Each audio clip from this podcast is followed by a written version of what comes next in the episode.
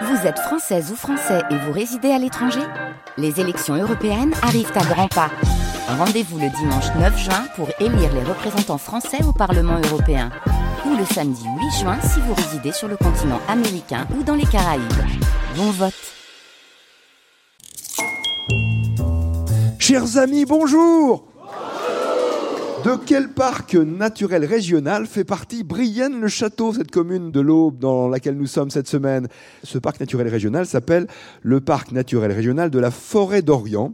Et on est par ailleurs euh, au cœur de cette région des grands lacs de Champagne, trois lacs à proximité pour réguler la Seine, lacs artificiels. Le château de Brienne est un château du XVIIIe siècle, il domine la localité. Et l'histoire de Brienne-le-Château est intimement liée à celle de, la France que la cité, autrefois appelée Brienne-Napoléon, est en effet labellisée ville impériale, car la petite localité, la petite ville, disons, a accueilli Napoléon, et ceci à trois reprises. D'abord, il a fait son apprentissage à l'école royale militaire de l'époque, à la fin du XVIIIe siècle. En 1805, une fois empereur, sur la route qui le menait en Italie, il a fait le détour. Et voilà, un brin de nostalgie pour revoir les lieux de son enfance et de son apprentissage, donc. Et fin janvier 1814 a eu lieu la bataille de Brienne et la bataille de la Retière. Ont eu lieu ces deux batailles, Brienne et la Retière juste à côté, opération militaire qu'il a dirigée contre une coalition, en l'occurrence russo-prussienne. Et c'est l'une des batailles de la campagne de France, guerre menée contre l'Empire français pendant que Napoléon Ier tentait d'arrêter l'invasion du pays et de conserver son trône en vain, comme on le sait. Au sujet de sa formation militaire, Brienne a accueilli l'une des douze écoles royales militaires destinées à former les enfants de la noblesse au métier des armes. Et aujourd'hui, de ce bâtiment, il reste une partie qui abrite le musée Napoléon, qui a été restauré, modernisé, numérisé en 2018. Et je le précise, c'est important, il est ouvert toute l'année dans cette petite ville située à une quarantaine de kilomètres à l'est de Troyes, d'où nous vous proposons de jouer cette semaine. Aujourd'hui avec Éric Servin et Jean-René Jay.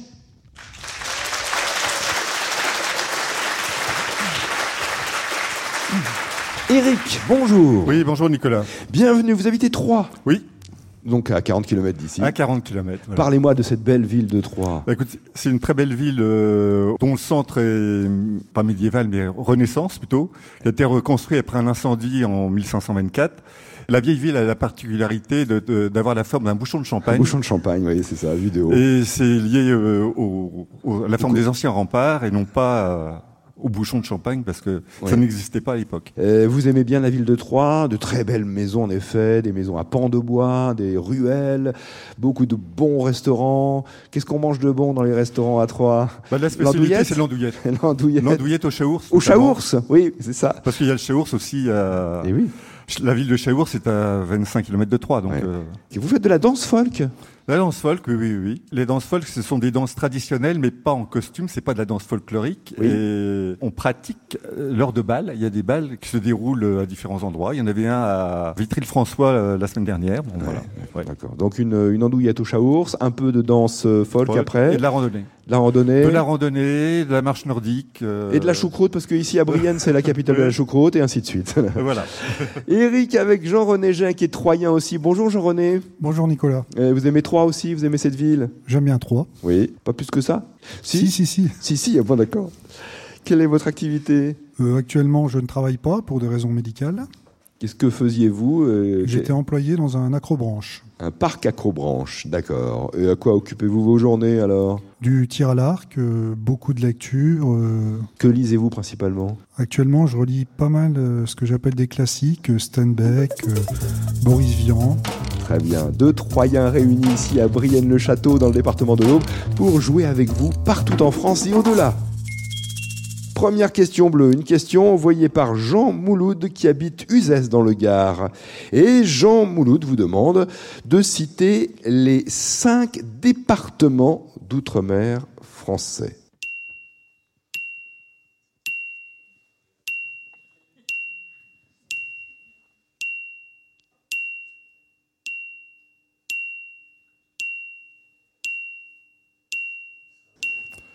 La, Ré la, Réunion. La Réunion. Martinique. La Martinique. Guadeloupe. Guadeloupe.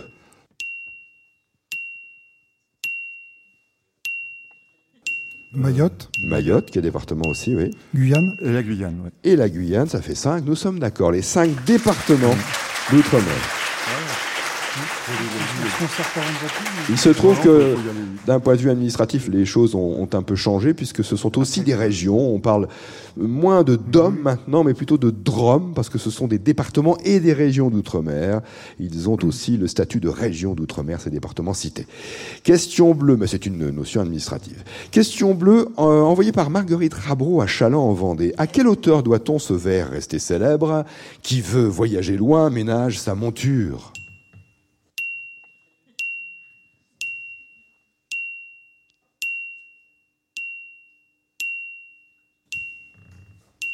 On connaît bien le vers, mais à qui doit-on cette citation? Montaigne Ce n'est pas Montaigne.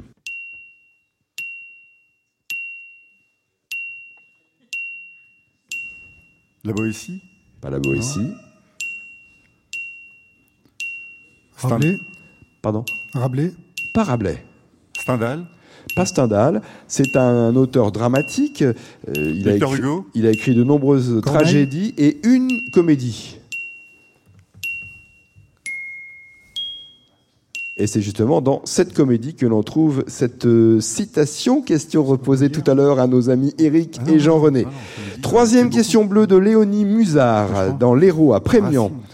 Comment appelle-t-on un conducteur de chien de traîneau?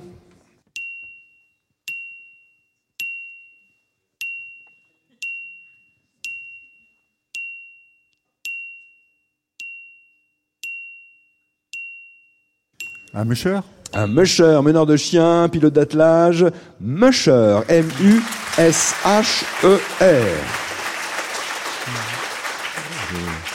Maintenant les questions blanches. Voici celle de Daniel et Jean-Jacques Carasset qui habitent Toulon. Charles Godefroy était aviateur et militaire français. Charles Godefroy s'est rendu célèbre par un coup d'éclat le 7 août 1919. Lequel?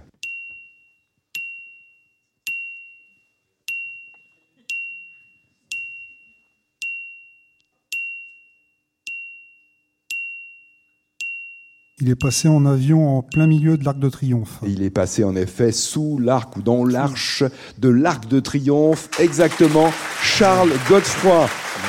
Il a eu un simple avertissement.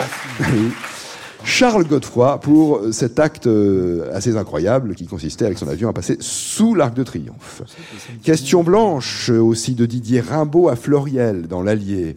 On connaît la Venise du Nord, Bruges, la petite Venise d'Annecy. Il y en a des petites Venises. Hein. La petite Venise d'Annecy euh, ou euh, de Colmar d'ailleurs. Pouvez-vous nous dire quelle ville est surnommée la Venise du Gâtinais?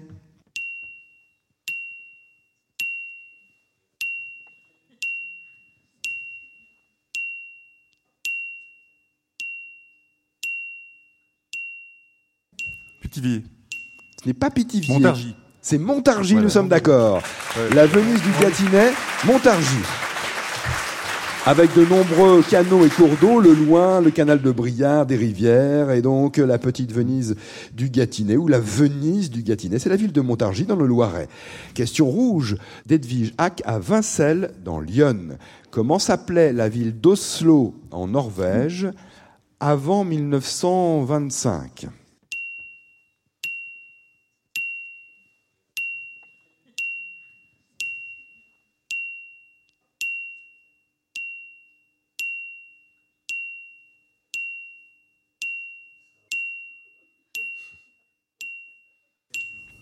Christiania. Christiania, ancien nom de la ville d'Oslo, jusqu'en 1924. De 1624 à 1924, pendant 300 ans. Et la ville a pris le nom d'un de ses faubourgs, Oslo. Exactement. J'ai une seule question à vous reposer, mais je pense que vous allez trouver la bonne réponse. Je le sens bien, cette histoire la sens bien, cette histoire, pour parler français correctement. Je vous repose cette question bleue de Marguerite Rabroux à Chaland. À quelle hauteur doit-on ce vers rester célèbre Qui veut voyager loin ménage sa monture Auteur euh, dramatique, euh, on lui doit de nombreuses tragédies. Et une comédie dans laquelle se trouve cette citation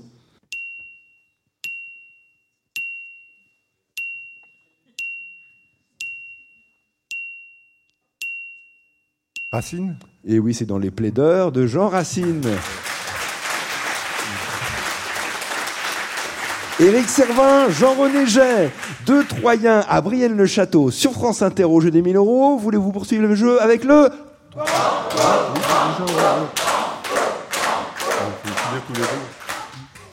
Bah oui. Oui. Oui, oui. Banco. Oui. Oui, Banco Banco. En cœur Banco. Banco. Banco. Le jeu des 1000 euros.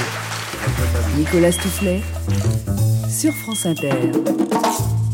Si vous souhaitez nous envoyer des questions euh, par voie numérique, n'hésitez pas. Vous tapez sur un moteur de recherche questions jeu des 1000 euros pour arriver sur la page qui est dédiée à ces questions que nous classons bleu, blanche, rouge, banco ou super banco. Pour l'instant, c'est une question banco que je vais poser à Éric Servin et Jean-René Jay. Et à vous qui nous suivez, évidemment, vous jouez avec nous. C'est ça le principe. On partage ce moment à la mi-journée et en podcast quand on le souhaite sur franceinter.fr et sur l'application mobile Radio France. Une question donc de Simone Eberhardt qui habite le département du Bas-Rhin. C'est à Strasbourg même qu'habite Simone d'ailleurs. Une seule réponse, et vous allez comprendre euh, d'ailleurs pourquoi, puisque Simone vous demande le genre du mot octave en musique.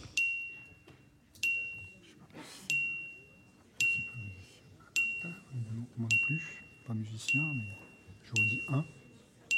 E. J'ai l'impression qu'il y a un piège, mais Oui, ça termine par un E.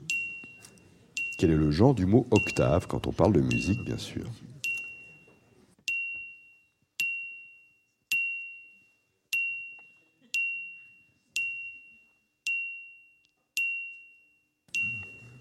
j'hésite parce que. Hein Un octave. Vous êtes d'accord sur la réponse Vous nous dites un octave.